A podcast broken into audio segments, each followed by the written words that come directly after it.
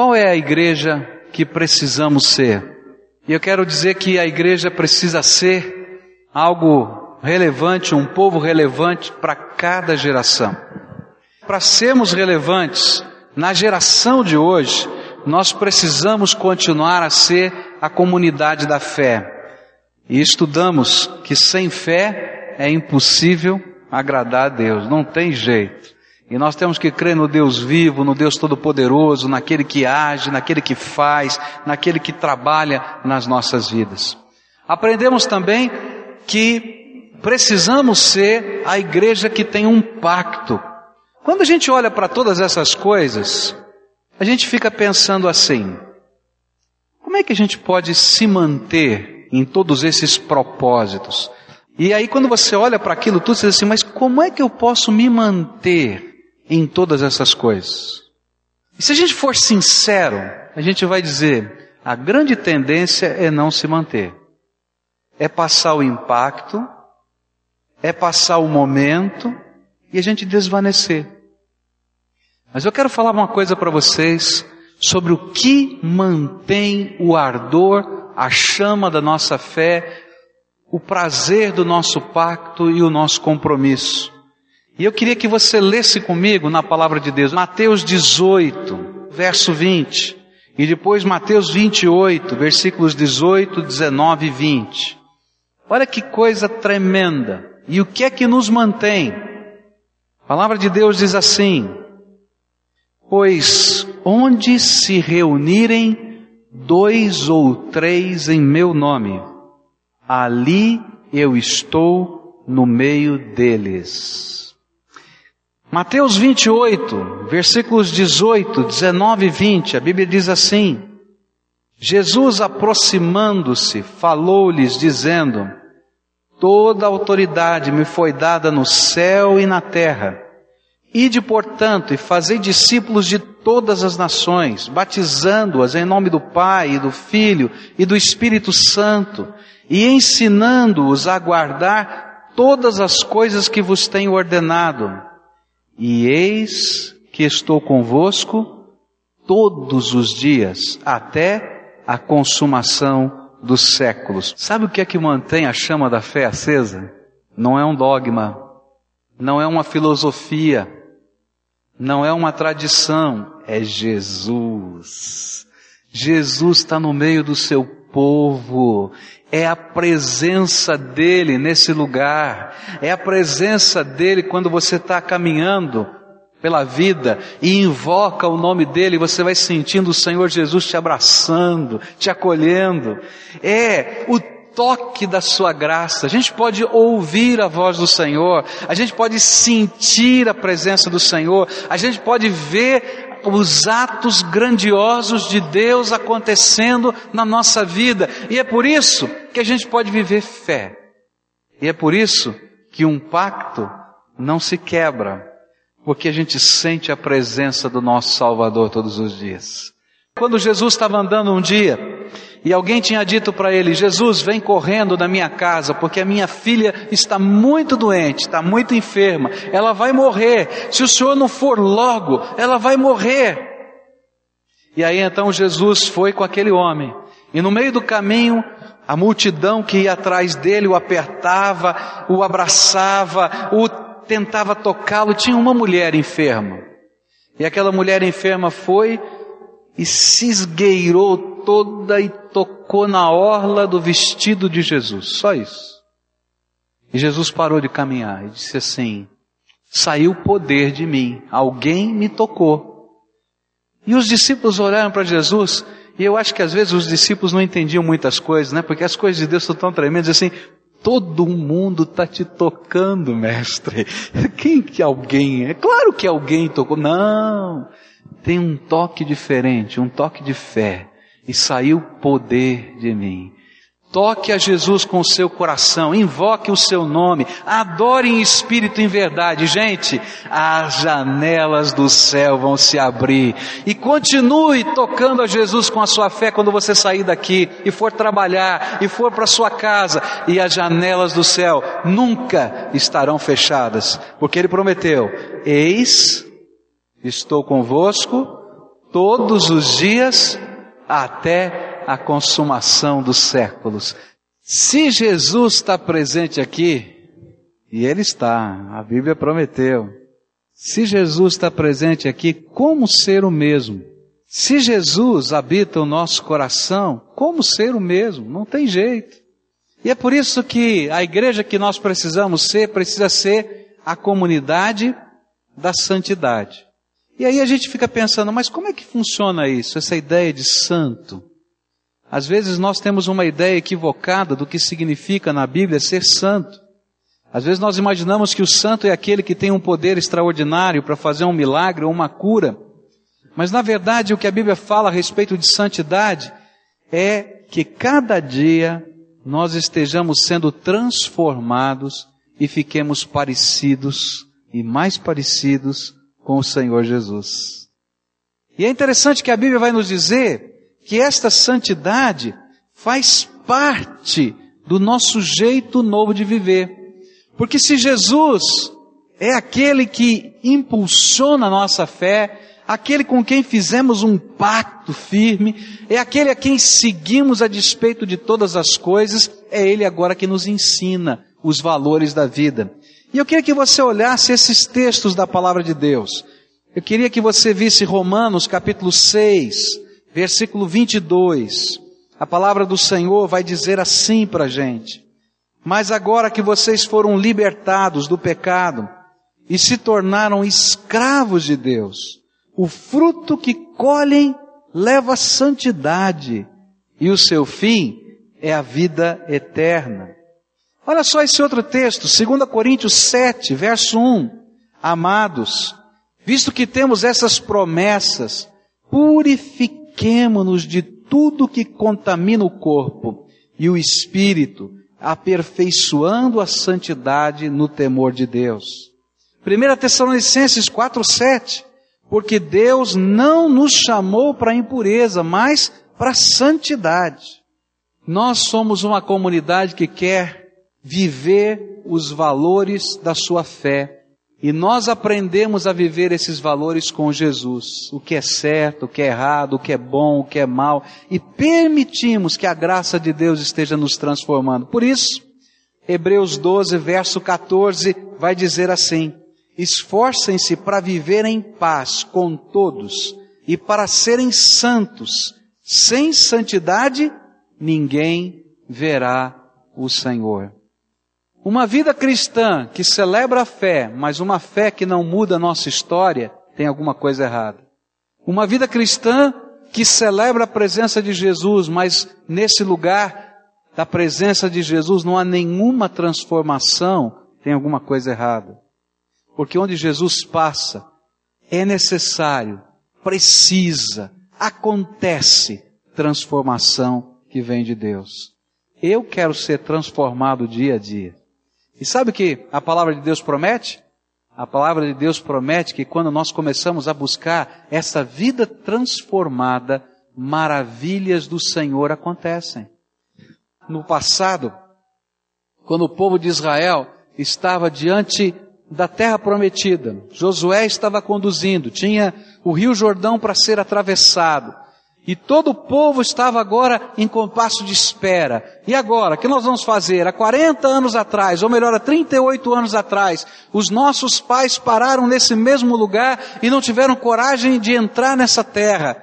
E nós perambulamos por esse deserto 40 anos. E agora, o que vai acontecer conosco? E aí então veio a palavra do Senhor a Josué e ele disse ao seu povo, santificai-os, pois amanhã farei maravilhas no meio de vós.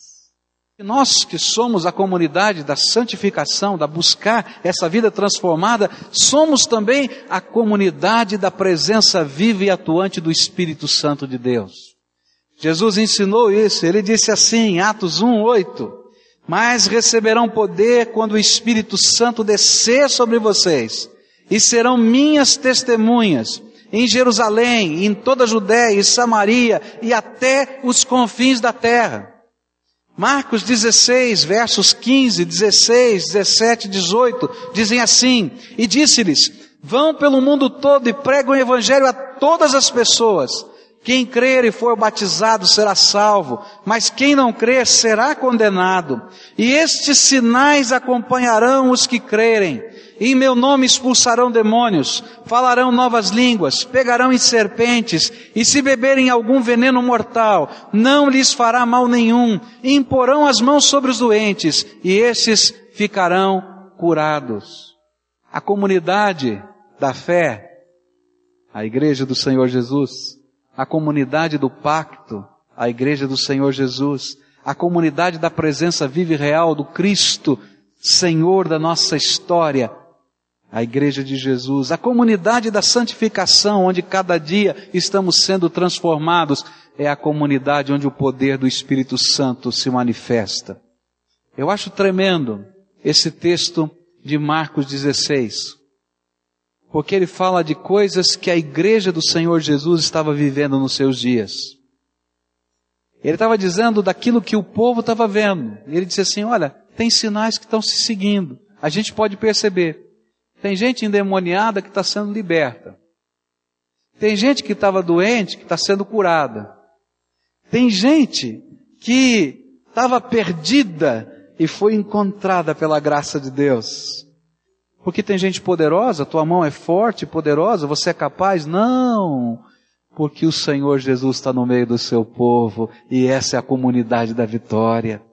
Jesus continua fazendo esses mesmos sinais. Ele é poderoso, Ele é tremendo, Ele é que nos santifica, Ele é que nos transforma, Ele é a nossa vitória, Ele é digno do nosso louvor. Adoremos o Senhor Jesus. Mas, gente, Jesus não brilha só através das coisas que fazem parte do culto. Senão o brilho de Jesus seria muito pequenininho. Ele brilha quando você está lá no trabalho e o teu coração está sensível para com alguém. E você vê alguém chorando e você chora junto. Você brilha e Jesus brilha através de você quando pequenos gestos demonstram a grandeza de Deus. Nós precisamos ser a igreja que se importa, uma comunidade que tem prazer em fazer Jesus brilhar. Mas, queridos, o brilho que Jesus quer que seja visto não é a imponência das coisas, mas o gesto de amor e de graça que é dividido com as pessoas. Jesus brilha quando você serve. Jesus brilha quando você se importa. Jesus brilha quando você chora com alguém. Jesus brilha quando você ri com alguém. Jesus brilha quando você caminha junto com as pessoas, nos tempos difíceis ou nos tempos alegres. E Jesus brilha quando você leva a maior de todas as bênçãos ao coração dessas pessoas. Porque todas as outras bênçãos vão passar. Se alguém tiver com fome e eu der um prato de comida, amanhã ele vai estar com fome de novo. É assim a nossa vida. Se a gente enfrentar uma enfermidade e a gente for curado, amanhã o meu corpo, que está envelhecendo e está se enfraquecendo, vai ficar enfermo outra vez.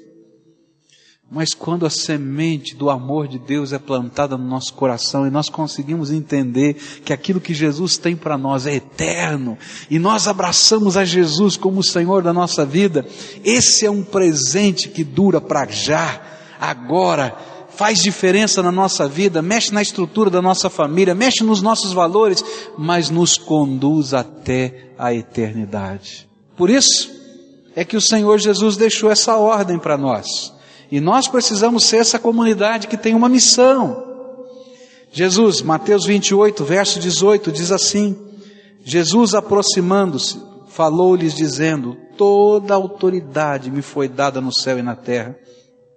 E de portanto, fazei discípulos de todas as nações, batizando-as em nome do Pai, do Filho e do Espírito Santo, e ensinando-os a guardar todas as coisas que vos tenho ordenado e eis que estou convosco todos os dias até a consumação dos séculos. Jesus brilha quando a gente abençoa as pessoas com a sua graça.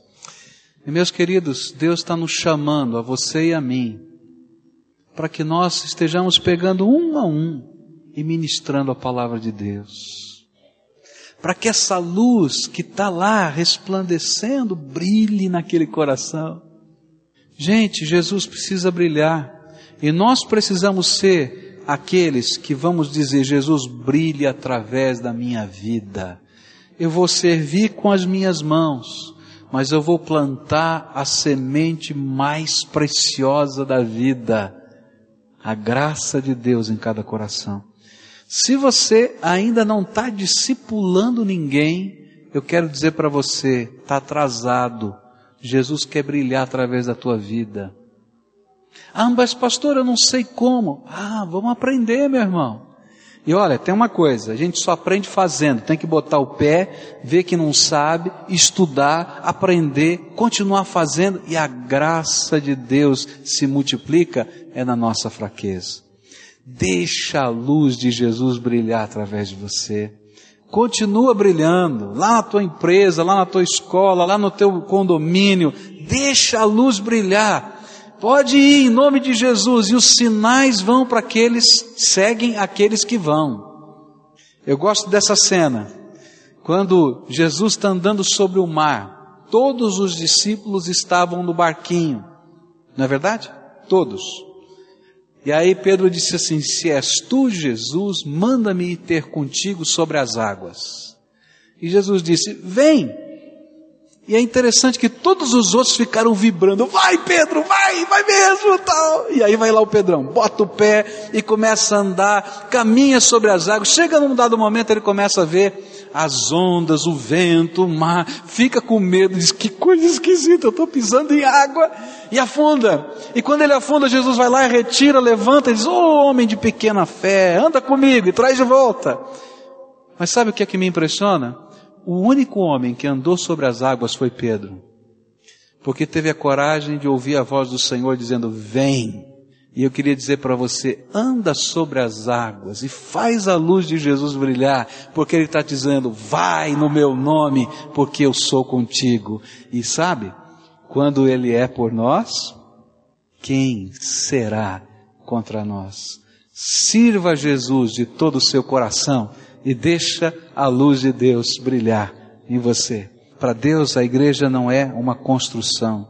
Para Deus a igreja são pessoas. Por isso a igreja é a comunidade, um povo, movido pela fé, que firma pactos com o Senhor, que tem prazer em se deixar transformar a cada dia pelo poder do Espírito Santo, que celebra a presença de Jesus primeiro no seu coração, que leva essa presença às pessoas, porque o seu coração está cheio de Jesus, transbordante de Jesus, e a boca fala do que o coração está cheio. Eu queria desafiar você a ser parte dessa comunidade, desse povo. Um povo comprometido acima de tudo com Jesus. É muito fácil para nós nos conformarmos com uma tradição. Eu nasci dentro de uma determinada tradição, e eu simplesmente me acomodo com isso. Mas ao longo desse tempo o Espírito Santo tem falado conosco, dizendo: olha, não é só isso, não. Tem mais. Tem muito mais da graça que eu quero derramar. E é por isso que ele nos convoca a ser aquela comunidade que é inconformada. E quer dizer, Jesus, se tu tens mais para a minha vida, eu quero. Queria convidar você que tem sido trabalhado pela palavra de Deus, pelos propósitos de Deus, pelo poder do Espírito. Você já leu, você já estudou, você foi impactado pela presença do Espírito. Agora chega um momento que Deus pede de nós decisões. Chega um momento em que o Senhor fala conosco e nós temos que decidir. Jesus estava passando pela cidade de Jericó, diz a Bíblia, e tinha um homem trepado numa árvore, numa figueira, e ele queria ver Jesus. Era um homem importante daquela cidade. Um homem não muito bem quisto naquela cidade, porque ele era coletor de impostos, dos impostos que eram dados aos romanos, que oprimiam, que dominavam a Palestina naquele tempo. Mas ele queria ver Jesus. Ele queria ouvir as mensagens do Senhor. E aí então ele não se preocupou com quem ele era, com as suas roupas, com a sua importância. Ele simplesmente se colocou naquela árvore. Porque ele queria ver Jesus passar por ali. E é tão tremendo porque quando Jesus vê um coração sequioso dele, desejoso dele, ele para tudo, tudo para dar atenção a essa pessoa. E quando Jesus passou por baixo daquela árvore, ele usa o nome daquela pessoa. E ele diz Zaqueu. E sabe, é interessante porque se a gente for aprender o que significa o nome Zaqueu, é um diminutivo, né? De Zacarias. E Zacarias quer dizer Deus vê.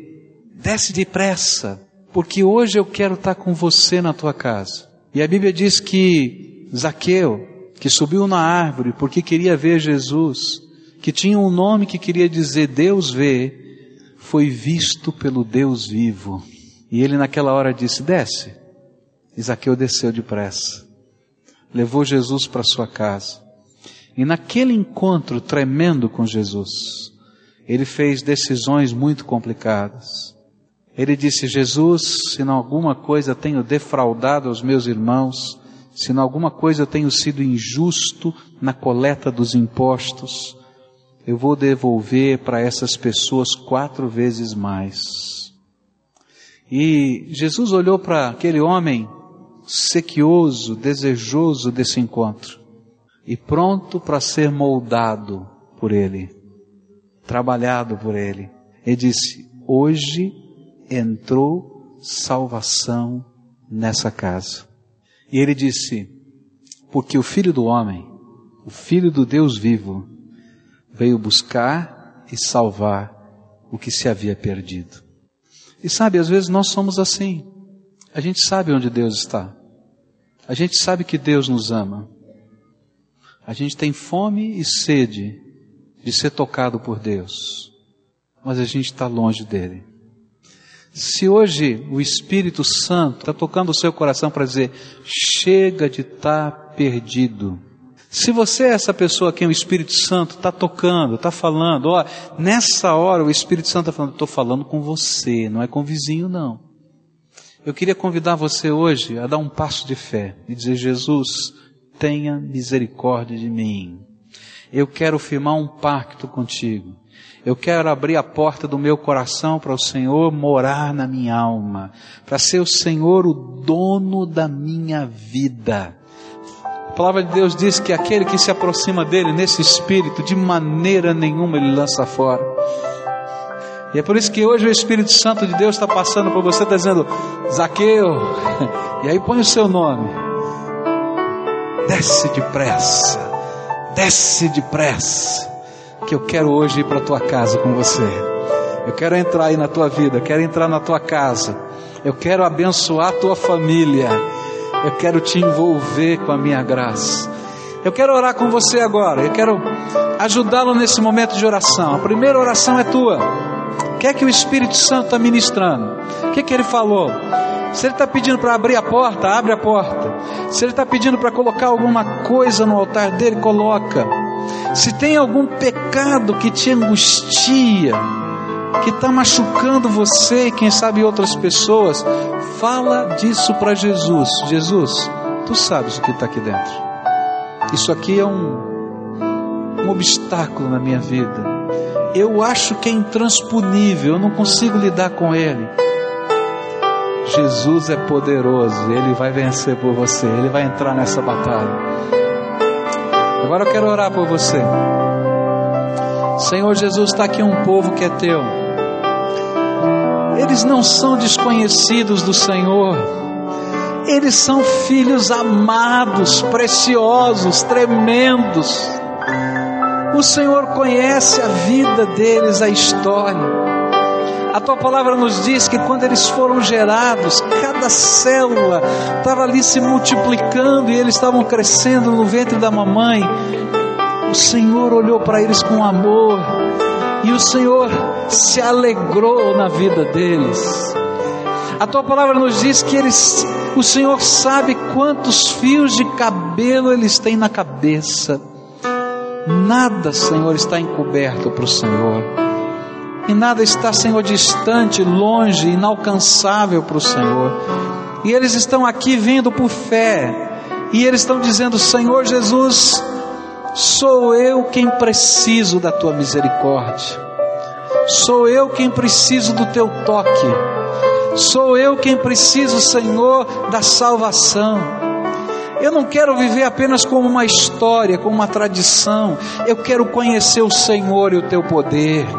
Eu quero experimentar as coisas grandiosas da tua graça na minha vida. E é por isso que eles estão de coração aberto, estão dizendo: Jesus, vem, tem misericórdia de mim. No teu nome, Jesus, eu disse para eles que o Senhor estava dizendo a eles: desce depressa, porque eu quero estar contigo hoje na tua casa. Senhor Jesus, cumpre essa palavra das Escrituras entra no coração deles, que nessa hora janelas do céu estejam abertas e o Espírito Santo do Deus vivo seja derramado sobre eles e que eles venham a ser selados pelo poder do teu Espírito e que eles possam sentir o Espírito do Senhor testificando ao Espírito deles. Vocês são filhos amados do Deus vivo. Benditos sois por Jesus Cristo. E nesta hora, Pai, alguns estão vindo com pesos, alguns estão vindo, Senhor, com problemas, com lutas, alguns estão vindo com pecados, Senhor. Alguns estão vindo com vícios que não sabem como lidar. Alguns estão vivendo, vivendo, Senhor, situações tão complicadas dentro da sua estrutura de família. Alguns estão dizendo não vai dar, não sei se funciona. Eu quero te pedir, Senhor Jesus, vai com eles, Senhor. Vai com a tua graça, vai com o teu poder, lava com o teu sangue, que toda seta de Satanás lançada contra esse povo seja aniquilada, quebrada, destruída em nome de Jesus. Que esse seja tempo de vitória, que esse seja tempo de salvação, que esse seja tempo de libertação, e que aqui esteja um povo teu, um povo teu, resgatado, lavado, transformado pelo poder de Jesus.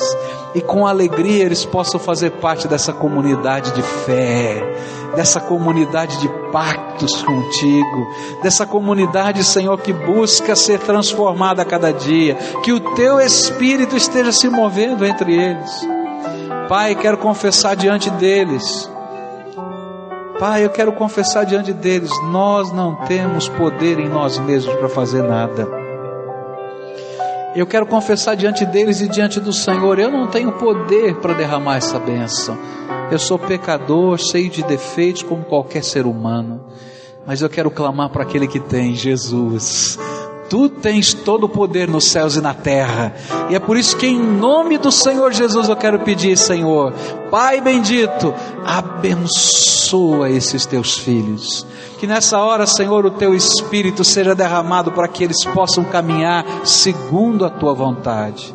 Anda com eles, Senhor, e que eles nunca mais estejam perdidos, nem que seja na sala do Senhor, mas que eles sejam encontrados e achados e que estejam na palma da mão do Senhor.